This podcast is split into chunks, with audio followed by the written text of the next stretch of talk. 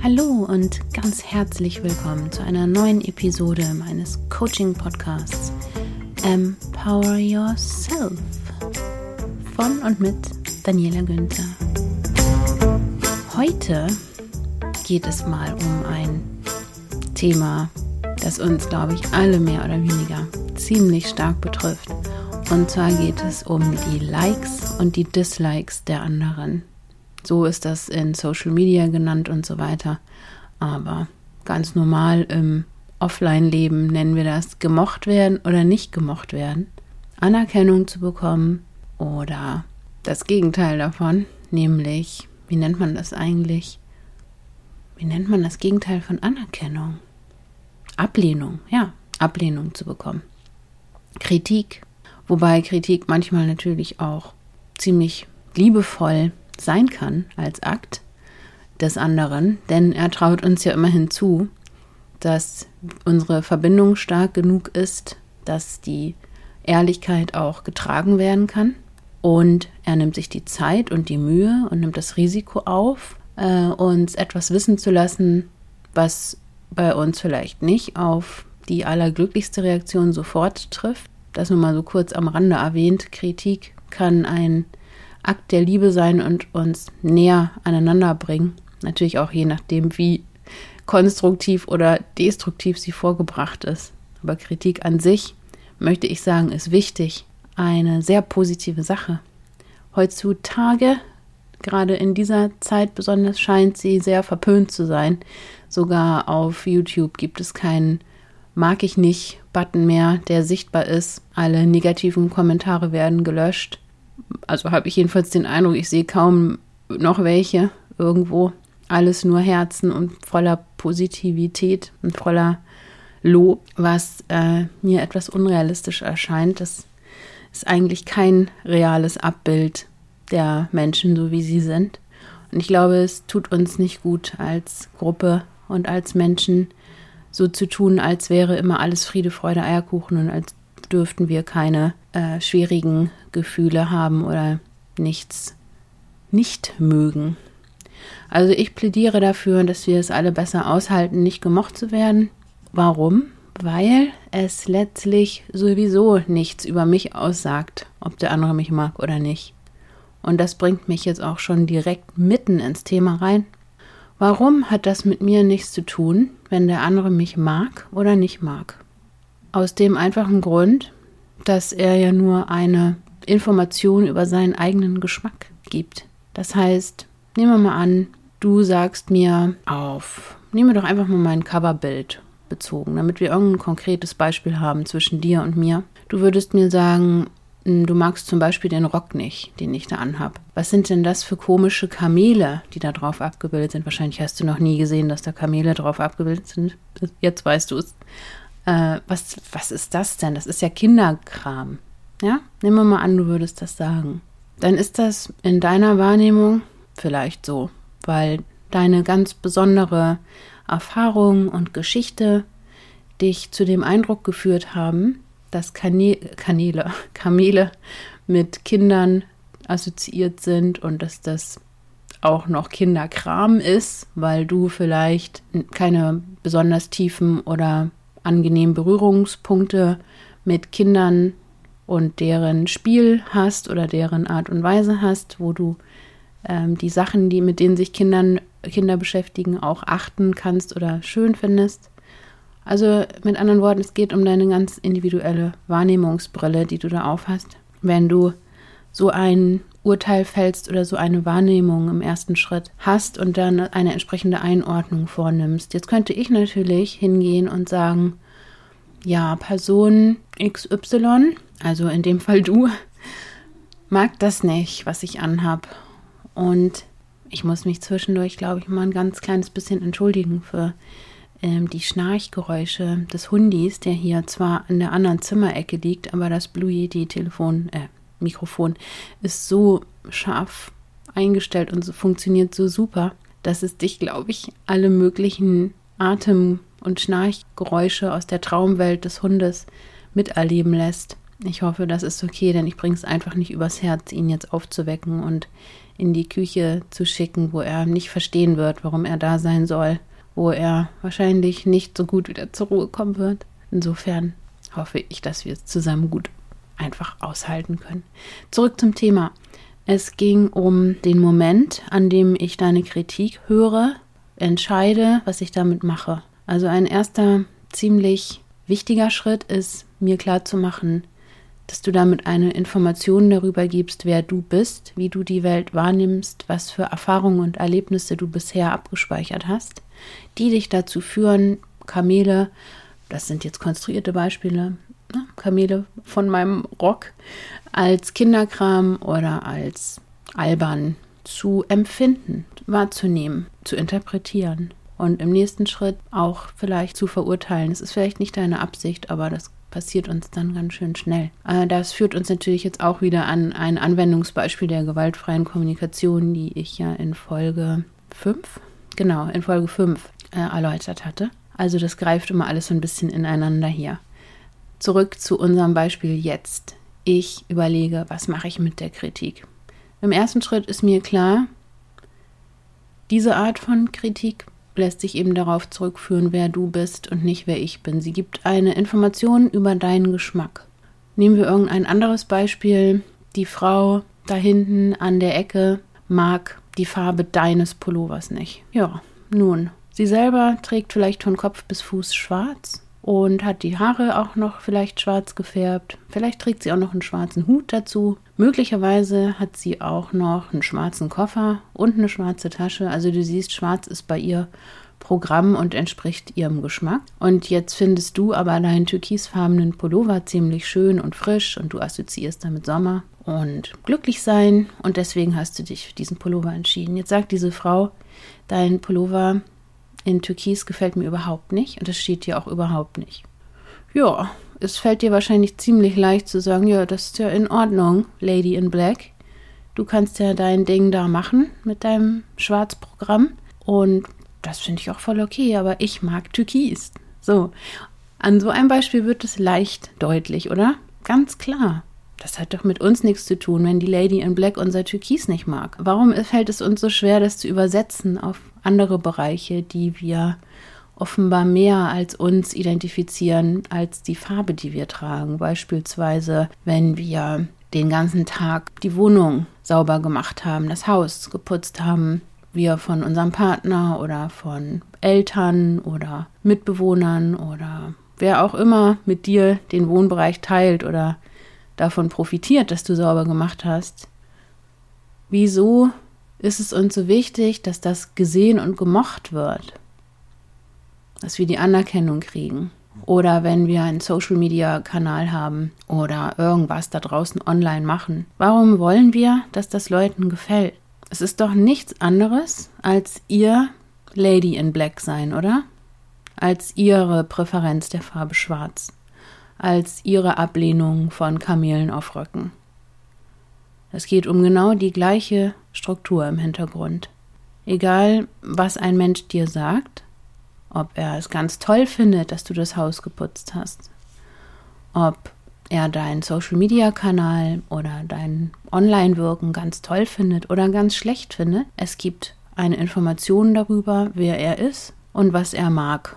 Seine eigene Präferenz, die darauf basiert, wer diese Person ist, auf ihre eigenen Erfahrungen und ihren Blick auf die Welt. Kennst du das, wenn du Partner Schaften anschaust aus dem Freundeskreis oder da draußen auf der Straße und du denkst vielleicht, oi, das ist aber eine hübsche Frau. Und dann guckst du auf den Mann und denkst, hm, passt das? Also ich hätte mir den nicht ausgesucht. Oder umgekehrt natürlich genauso. Du denkst, wow, der Mann, der sieht ja richtig cool aus. Den hätte ich vielleicht auch gerne getroffen. Und dann schaust du auf die Frau und denkst, das kann jetzt nicht wahr sein. Die passen doch überhaupt nicht zusammen. Also so ungefähr, ja. Ich will dir nur ein Gefühl dafür geben, wie das überhaupt nicht unsere Sache ist, wer da zusammengefunden hat, sondern es sagt einfach nur etwas über deren persönliche Resonanz und Geschichte und Wahrnehmung aus. Die beiden haben genau das Resonanzfeld zusammen, was es braucht, um voneinander angezogen zu sein, um eine Lernerfahrung zusammen machen zu dürfen. Und das hat überhaupt nichts mit unseren Präferenzen auf Optik bezogen zu tun. Äh, also wo soll das hinführen? Sollen die jetzt dann sagen, ja, ähm, so und so eine Anzahl von Menschen, die ich da draußen getroffen habe, fanden, dass wir nicht zusammenpassen und dass du nicht gut aussiehst. Deswegen werde ich mich jetzt von dir trennen und einen Partner suchen, der besser ankommt da draußen. Oder du hast meinen Social-Media-Kanal nicht geliked. Das äh, kann ich nicht tolerieren. Das macht mich wütend. Ich fühle mich von dir abgelehnt und nicht anerkannt und ungeliebt. Deswegen möchte ich zukünftig gar keinen Kontakt mehr mit dir haben. Das wären ja Auswüchse, die dann aus sowas erwachsen könnten. Zusätzlich gibt es zu berücksichtigen, dass wir natürlich schlechte Tage manchmal haben, an denen wir alles bitter wahrnehmen, so wie wenn wir krank sind. Gott bewahre, wenn man mal irgendwas hat, eine Erkältung oder irgendwie krank ist, dann kennst du das, wenn, wenn das Essen nicht schmeckt? Also das schmeckt irgendwie anders als sonst. Bitter oder überhaupt nicht so lecker wie sonst. Und dann ist es doch leicht zu denken, da stimmt was mit dem Essen nicht. Das Essen schmeckt nicht. Das Essen ist schlecht. Aber was ist in Wahrheit der Fall? Wir haben die andere Wahrnehmung. Unser Geschmackssinn ist an der Stelle beeinträchtigt, weil wir gerade krank sind. Es ist natürlich sehr leicht, dann das Essen zu beschuldigen, also den anderen zu beschuldigen, der uns nicht schmeckt. Aber in Wahrheit stimmt was mit uns nicht. Wir sind aus dem, äh, aus dem Verhältnis mit uns selbst und dem Frieden und der Harmonie und der Balance mit uns selbst rausgefallen. Uns geht es irgendwie nicht gut. Krank sind wir ja auch noch, was ja auch Ausdruck eines aus der Balance fallen sein kann. Und dann wollen wir uns aber gar nicht so gerne mit uns beschäftigen, was uns gerade eigentlich fehlt wie es uns wieder besser gehen kann und uns auf uns beziehen und fokussieren, sondern lieber den anderen, das Außen beschuldigen dafür oder verantwortlich machen, dass uns das nicht schmeckt. Das ist also ein richtig wichtiger weiterer Punkt zu beachten, wenn es darum geht herauszufinden, was ist mit meiner Kritik oder meinem Like und Dislike an andere äh, gerade los, ist das vielleicht, weil was mit mir, weil ich sozusagen krank bin, ja. Man kann ja körperlich oder vorübergehend mental sich sozusagen krank oder kränklich fühlen, wenn es einem nicht gut geht man irgendwie aus der Balance gefallen ist, man sich nicht gut genug um sich gekümmert hat, man den Kontakt zu sich verloren hat im Verlauf des Tages, nicht angemessen geprüft hat, wie geht's mir, was brauche ich. Und dann ist es immer natürlich sehr leicht, zu denken. Das hat immer alles nur mit dem Außen zu tun, wie andere zu uns sind, ob sie uns mögen oder nicht. Denn natürlich ist es ein süßes Gefühl von jemandem, um den man sich auch selber schert oder dessen Meinung man vielleicht prinzipiell überhaupt interessant findet oder angenehm von der Person gemocht zu werden. Denn es gibt ja auch, das kannst du dir vielleicht vorstellen, Menschen, bei denen es uns nicht so leicht fällt zu fühlen, dass ihre Meinung für uns was wert ist kannst dir irgendjemanden vorstellen, auf den du auf der Straße siehst, der überhaupt nicht deinem Geschmack entspricht, ja, der überhaupt nicht so lebt und so sich kleidet und so sauber ist oder so wie auch immer ist, wie du es selber gut findest und wie leicht es dann ist zu denken oder zu fühlen, hm, was diese Person über mich denkt, ist mir total egal. Ja, weil sie nicht deinem Geschmack entspricht. Aber aus der Sicht der Person würdest du doch vielleicht auch wieder sagen, Du entsprichst zwar nicht dem Geschmack der Person da, aber du bist trotzdem genauso viel wert wie jeder andere und du darfst vorübergehend genauso aussehen und genauso sein, wie du es willst, ohne an Wert zu verlieren, prinzipiell. Ist nicht das das, was wir wirklich glauben und dem anderen als Rat geben würden und als Trost sagen würden, wenn er uns fragt? Und das Gleiche gilt natürlich auch für uns. Es gibt immer Menschen, die einen völlig anderen Geschmack haben als wir, die uns aber trotzdem beurteilen und bewerten wollen und das auch tun. Also wie viel ist es dir als jemand, der vielleicht, um Extrembeispiele zu nehmen, die es gut verdeutlichen, als sagen wir mal Mönch wert oder Nonne, was jemand über dich in verurteilender Weise denkt, der, ich weiß nicht, auf dem Lady Gaga-Film unterwegs ist. Also damit will ich nur sagen, extrem viel Beachtung in Outfit und Make-up-Wirkung nach außen legt. Oder jemand, der von Kopf bis Fuß künstlich verschönert ist. Also mit künstlich meine ich einfach beispielsweise äh, tätowiert, gepierst, gebräunt, geschminkt. Äh, nichts dagegen zu sagen, aber ich will dir nur sagen, wenn du jemand bist, der das überhaupt gar nicht für sich braucht und nutzt und macht, dann tendierst du ganz logisch und natürlich dazu zu sagen, ja, was diese Person über mich denkt, ist mir egal. Da fällt es dir leicht, das zu sehen, aber das gilt für alle Personen. Niemand ist so, wie wir sind und jeder hat seine ureigene Individualität, die, wenn wir uns lange genug mit der Person beschäftigen würden, auch dann auffällt und sichtbar wird. Wir müssten halt genauer hinschauen was der, der uns auf den ersten Blick so entsprechend zu scheint oder so gefällt, im tieferen plötzlich an Unterschieden aufweist. Er könnte zum Beispiel eine völlig andere politische Haltung haben, die vielleicht hm, gegen deine Vorstellung von Menschenrechten verstößt oder von bestimmten Werten, die du hast. Und zack, ist dir die Meinung dieser Person auch plötzlich nicht so wichtig das können wir immer schön im Hinterkopf behalten, finde ich, wenn wir mit anderen in Interaktion gehen, dass der andere nie dem entspricht, wirklich, wenn man tiefer guckt, wer wir selber sind und dass das auch völlig in Ordnung so ist. Und dass aus seiner eigenen und ihrer eigenen Perspektive durch die Brille hindurchgeschaut wird, wer wir sind. Und diese Brille ist natürlich auch von eigenen Unsicherheiten und eigenen Schattenthemen geprägt, die da zum Beispiel wären, jemand traut sich nie irgendwas, hat er so das Gefühl. Jemand ist sehr, sehr vorsichtig und hat sehr viel Angst, äh, überfordert zu werden oder Sachen falsch zu machen. Und diese Person sagt dir jetzt vielleicht, sie findet das total mutig, was du da machst. Und du kannst es überhaupt nicht verstehen, weil für dich ist das gar nichts. Es hat dich überhaupt keine Überwindung gekostet, keinen Mut gekostet. Der andere oder die andere sagt dir aber, das war wirklich mutig. Da wird auch wieder klar, aus dem Erleben und Erfahren der Person heraus empfindet sie dich und deswegen denkt sie über dich, dass du mutig bist. Es hat aber aus deiner Innensicht heraus mit dir nichts zu tun. Du fühlst dich an der Stelle nicht mutig, weil du da gar keine Ängste überwinden musstest und das für dich ein Kinderspiel war. Dann gibt es auch Leute, die, da möchte ich jetzt kurz mal das Schattenprinzip von C.G. Jung einbringen. Das Schattenprinzip von C.G. Jung, der ja ein sehr profilierter Psychoanalytiker, Psychiater und Begründer der eigenen analytischen Psychoanalyse war, sehr stark unsere Vorstellung von Psychologie heute beeinflusst hat, mit Freud zusammen zunächst, aber dann hat er eben seine eigene analytische Psychologie aus der Psychoanalyse von Freud weiterentwickelt oder herausentwickelt, in der er sich sehr intensiv seinem eigenen Schatten, seinem Schattenreich äh, gewidmet hat in dieser Entwicklung und sich da sehr grenzenlos mit eigenen, sehr schwierigen Gefühlen oder dunklen Anteilen, Schattenanteilen, so nennt, nennt er das, damit beschäftigt hat. Und er hatte da keine Angst, tief in die eigene Psyche einzusteigen.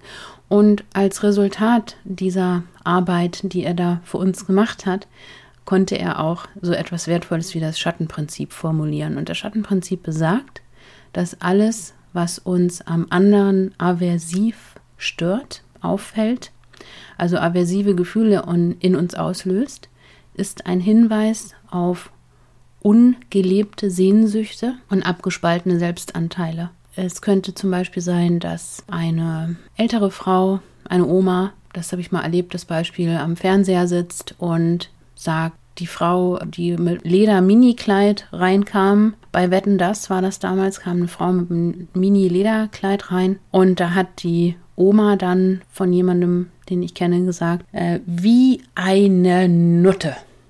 Ja, ich entschuldige mich für die Sprache. Vielleicht muss ich jetzt die ganze Folge als explicit language marken. Weiß ich nicht, oder ich schneide es lieber raus. Jedenfalls ist mir in dem Moment aufgefallen, hm, normalerweise redet die Oma gar nicht so, also nie. Und da ist ihr das so aversiv rausgeslippt und rausgerutscht, meine ich. Und diese Energie, ja, Dieses, wo wir gar nicht mehr richtig merken, was ist hier, was ist uns hier gerade eigentlich entglitten, was für eine heftige ähm, Energie oder für ein heftiges Gefühl ist gerade plötzlich in uns so aufge, aufgeschäumt und aufgepoppt. Das ist gemeint mit aversiven Gefühlen, ja. Oder wenn wir so mit dem Finger zeigen auf den anderen und sagen, du bist was auch immer wieder einsetzen können. Du bist zu frech. Du bist zu unpünktlich. Du bist zu verantwortungslos, ja, was weiß ich, was man mit dieser Energie des Fingerzeigens auf den anderen auch immer wahrnehmen kann, was an dem vermeintlich falsch ist, lädt es uns ein, eben zu prüfen, um nochmal auf die Oma zurückzukommen, äh, was für, für ungelebte Sehnsüchte in uns tragen. Das heißt, wenn die so aversiv auf diese sehr freizügig gekleidete Frau reagiert im Fernsehen, dann könnten wir uns überlegen, kann es sein, dass die Frau vielleicht an der Stelle ungelebte Sehnsüchte hat, dass sie äh, in, innerhalb ihres eigenen Aufwachsens und Ehefrau sein nie die Gelegenheit wahrgenommen hat oder das Gefühl hatte, dass diesen Anteil von sich ausdrücken zu dürfen. Also vielleicht auch mal wesentlich freizügiger sich als Frau zu kleiden, als sie sich das je gestattet hat, weil sie immer wichtig sein lassen hat, was vermeintlich von ihr erwartet wird. Und sie sich in dieser Freiheit und Sehnsucht selbst beschnitten hat und nun schon 80 war und bis jetzt noch nie ein Kleid anhatte, was ihr eigentlich wirklich gefallen hat, was vielleicht sehr, sehr kurz war und schön aus ihrer Sicht und sie sich immer gesagt hat, nein, das darf ich nicht. Also das wäre mit un gelebte Sehnsucht gemeint und das zweite abgespaltener Selbstanteil ist eigentlich das gleiche wie ungelebte Sehnsucht, wenn man genau hinguckt. Abgespaltener Selbstanteil bedeutet, das ist eigentlich ein Teil von mir. Ich bin eigentlich, um wieder bei der Oma zu bleiben, eine Person, die es schön findet, wenn der Wind um die Beine spielt und wenn ich mich eigentlich auch zeigen kann als die, die ich bin und ich nicht von Kopf bis Fuß eingehüllt bin in Textil, sondern ich bin jemand, der sich gerne freizügig kleidet. Ja, wenn das so ist für die Oma, dann oder so war, dann hat sie ihr ganzes Leben lang aber mit Urteilen von außen und Selbstrestriktionen und Selbstzensur diesen Anteil von sich abgespalten, weil sie gesagt hat, das kommt nicht gut an im Außen, meine Mutter, mein Mann, mein Vater, äh, die Gesellschaft, wer auch immer die Gesellschaft sein soll, lehnt das ab, wenn ich mich so kleide. Ja, wir müssen ja berücksichtigen, dass diese Oma natürlich jetzt nicht wie viele von uns in freien Zeiten, freieren Zeiten aufgewachsen ist, sondern zu Zeiten, wo es wirklich sehr viele Restriktionen und ganz andere äh, gesellschaftliche Strukturen gab in Bezug auf Rollenbilder. Was, wer, was und wer hat eine Frau zu sein, was und wer hat ein Mann zu sein in dieser Gesellschaft und so weiter. Das muss man natürlich bei der Oma jetzt berücksichtigen, wo die herkommt. Sie hat also diesen Selbstanteil, der eigentlich zu ihr gehörte, dieses sich freizügig kleiden wollen, frei sein wollen, weiblich sich vielleicht fühlen wollen, offenbar abgeschnitten aufgrund der Ablehnung im Außen und gesagt, stimmt, so bin ich gar nicht. Nee, nee, so bin ich gar nicht, denn ich will ja angenommen werden. Und irgendwann hat sie vergessen, dass es ein Teil von ihr ist. Und jedes Mal, wenn sie eine Frau draußen gesehen hat, die sich ihrer Meinung nach so freizügig kleidet, dass es in ihr selbst auferlegtes Zensursystem nicht mehr passt und daraus fällt, triggert es in ihr dann ein Gefühl von, oh, die erlaubt sich was, was ich mir nicht erlaube. Die macht was ganz schamlos auch noch, was ich mir nicht erlaube. Und so ist es dann sehr leicht, diese Aversion, dieses aversive Gefühl. Wir werden da berührt in einem Punkt in uns, was eigentlich zu uns gehört. Ja, wir sind eigentlich ganz tief drin auch teilweise so, ja, ein Anteil von uns, ein Selbstanteil. Das heißt jetzt nicht, dass wir insgesamt so sind. Wir brauchen uns dann auch nicht gleich ein riesiges von Kopf bis Fuß Etikett auf den Körper zu kleben, auf dem steht freizügig. Ja, nein. Die Oma ist nicht zu 100% freizügig. Es ist aber ein Anteil von ihr. Und wenn sie es schaffen würde, ihren abgespaltenen Selbstanteil zu reintegrieren, also zu ihr zugehörig zu erkennen, dann würde sie sich selber einen großen Gefallen tun, auch ihrem inneren Kind einen großen Gefallen tun und kompletter, vollständiger werden. Und bei der nächsten Gelegenheit, wo sie eine Frau im Fernsehen sieht oder auf der Straße, die ein viel zu knappes oder aus ihrer Sicht damals viel zu knappes, jetzt einfach beschreibend knappes Lederkleid oder was auch immer für ein Kleid anhat, könnte sie das wahrnehmen und vielleicht trotzdem noch entscheiden, dass sie das jetzt nicht für sich will und braucht, aber diese aversive Energie wäre dann nicht mehr nötig. Die hätte dann äh, den Nährboden entzogen. Denn die aversive Energie wächst auf einem Nährboden von ungelebten Sehnsüchten und abgespaltenen Selbstanteilen. Das ist also auch noch ein weiterer Punkt, den es zu berücksichtigen gilt, wenn wir schauen, hm, wie wichtig ist mir die Rückmeldung, der Dislike oder die Kritik, die Ablehnung der anderen Person und wie viel sagt diese Ablehnung eigentlich über die Person aus, statt über mich? Denn ich kann ja nichts dafür, dass die Oma ihr Leben lang kein Lederkleid für sich gekauft hat und es nie angezogen hat. Das war ja ihre eigene Entscheidung, das ist ihr eigenes Leben. Und wenn ich jetzt aber die Frau wäre mit dem knappen Lederkleid und von der Oma mir die Kritik, ähm, dass ich wie eine Endpunkt, ich sage es jetzt nicht nochmal, aussehe oder gekleidet bin, falls ihr jetzt erst einschaltet und das vorher nicht gehört habt, die Oma hat die freizügig gekleidete, gekleidete Frau beleidigt als ungehörig, als unmöglich angezogen. Und wenn ich jetzt diese Frau wäre und mir die Kritik der Oma total zu Herzen nehmen würde und ihr würdet das bezeugen und sehen, wie ich da auf dem Boden hocke, anfange zu weinen, tagelang im Kämmerlein sitze und mich frage, wie die Oma mich so nennen konnte oder wer auch immer mich dann irgendwo so nennt, ja, würdet ihr dann nicht zu mir sagen, mach dir bitte keinen Kopf, das hat sie doch nur aus ihrer eigenen Sicht heraus gesagt. Das hat doch mit dir überhaupt nichts zu tun. Hm, ich habe das Gefühl, ihr würdet mir das dann sagen und mich trösten wollen. Und jetzt lade ich euch ein, tut das bitte für euch selbst auch so. So lieb, wie ihr zu mir seid, mich darauf aufmerksam zu machen, dass das mit mir gar nichts zu tun hat, tu das bitte auch für dich nächstes Mal, wenn du irgendwo ein Dislike bekommst, wenn du irgendwo abgelehnt wirst, Mach dir klar, das sagt alles über die Person aus und nichts über dich. Jetzt noch ganz schnell ein paar Mini-Anregungen, die du auch noch gerne beachten kannst, wenn du das nächste Mal denkst, du musst von irgendjemandem gemocht werden.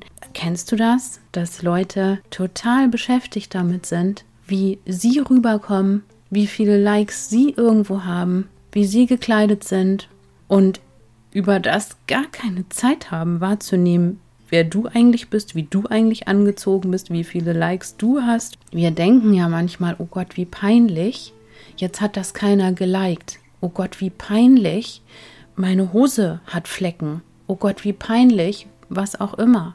Keiner redet mit mir. Ich stehe hier alleine auf dem Schulhof. Ich kenne ein ganz süßes Teenager-Mädchen, die furchtbare Angst immer davor hatte, in die Schule zu gehen, weil sie es so schlimm fand, in der neuen Schule alleine auf dem Schulhof zu stehen. Und sie hat schon morgens äh, angefangen zu weinen und ist manchmal gar nicht zur Schule gegangen, weil sie keine Kraft dazu hatte, im Bus zu sitzen, wo die anderen zusammensitzen würden, auf dem Schulhof zu stehen, wo die anderen zusammenstehen würden und vermeintlich über sie den ganzen Tag nur nachdenken würden, wie sie da alleine sitzt und so weiter. Und irgendwann konnte ich glaubhaft vermitteln, dass die anderen wirklich damit beschäftigt sind, über sich selber nachzudenken. Dass nur ein ganz mini kleiner Teil der Aufmerksamkeit daran geht, wie sie da jetzt alleine im Bus sitzt und wie sie alleine auf dem Schulhof steht. Das gilt natürlich für alle von uns. Wir sind in der Regel nicht, weil wir so selbstverliebte Dovis sind, sondern weil wir einfach sehr beschäftigt sind und sehr viel Energie aufwenden müssen, um unsere eigenen Wahrnehmungen und Entscheidungen jeden Tag zu managen und zu verarbeiten. Und lass uns bitte klar machen, dass die anderen sehr, sehr stark mit sich und ihrem eigenen Leben beschäftigt sind und nur sehr, sehr wenig Energie aufwenden werden, um zu beobachten, wie unsere Accounts laufen, wie viel Erfolg wir haben, wie wir rüberkommen, gekleidet sind, was auch immer. Es ist eine Fantasie oder ich möchte sogar sagen, eine Wahnvorstellung, jetzt nicht im pathologischen Sinne, sondern im witzigen Sinne, um einfach zu veranschaulichen, was wir da uns vorstellen über die anderen Leute, wie viel Zeit die damit zubringen, über uns nachzudenken dann hoffe ich, dass ein Stückchen Freiheit vielleicht sogar dir durch diese Anregung zurückerobern kannst zu deinem Leben. Zu sagen, ich liebe meine Mitmenschen, ich finde es toll und es ist ein schönes Gefühl, wenn mich jemand mag, aber ich brauche das nicht, weil am Ende des Tages weiß ich, es sagt ganz viel über den anderen aus nur ganz wenig über mich. Es gibt so viele Aspekte und Dinge, die reinspielen in die Urteilsfällung beim anderen. Und die lohnt es sich für mich immer im Hinterkopf zu behalten beim nächsten Like und Dislike. Ja, dann wünsche ich dir noch einen wunderschönen Tag, einen wunderschönen Abend, wo auch immer du gerade auf der Welt bist. Ich habe übrigens gerade einen neuen Zuhörer oder Zuhörerin aus Alaska und aus USA dazu bekommen. Ihr glaubt es ja nicht, wie mich das freut, wenn ich das sehe, dass in diesen aufregenden, weit entfernten Orten der Welt Zuhörer dazukommen oder ich weiß, und wenn es nur eine Person ist, ich nehme das alles wahr, ich freue mich sehr darüber und schicke dann immer gleich einen Dank- und Liebesstrom dahin in das Land, wo ich sehe, oh, da habe ich wieder einen Zuhörer dazu bekommen. Ich fühle mich ganz herrlich verbunden dadurch und kann das sehr genießen. Ich hoffe, dass die Liebe auch bei euch ankommt. Du kannst dich darauf verlassen, dass ich zu dir sagen werde, du bist ein wundervoller Mensch. Danke, dass es dich gibt. Ciao, ciao.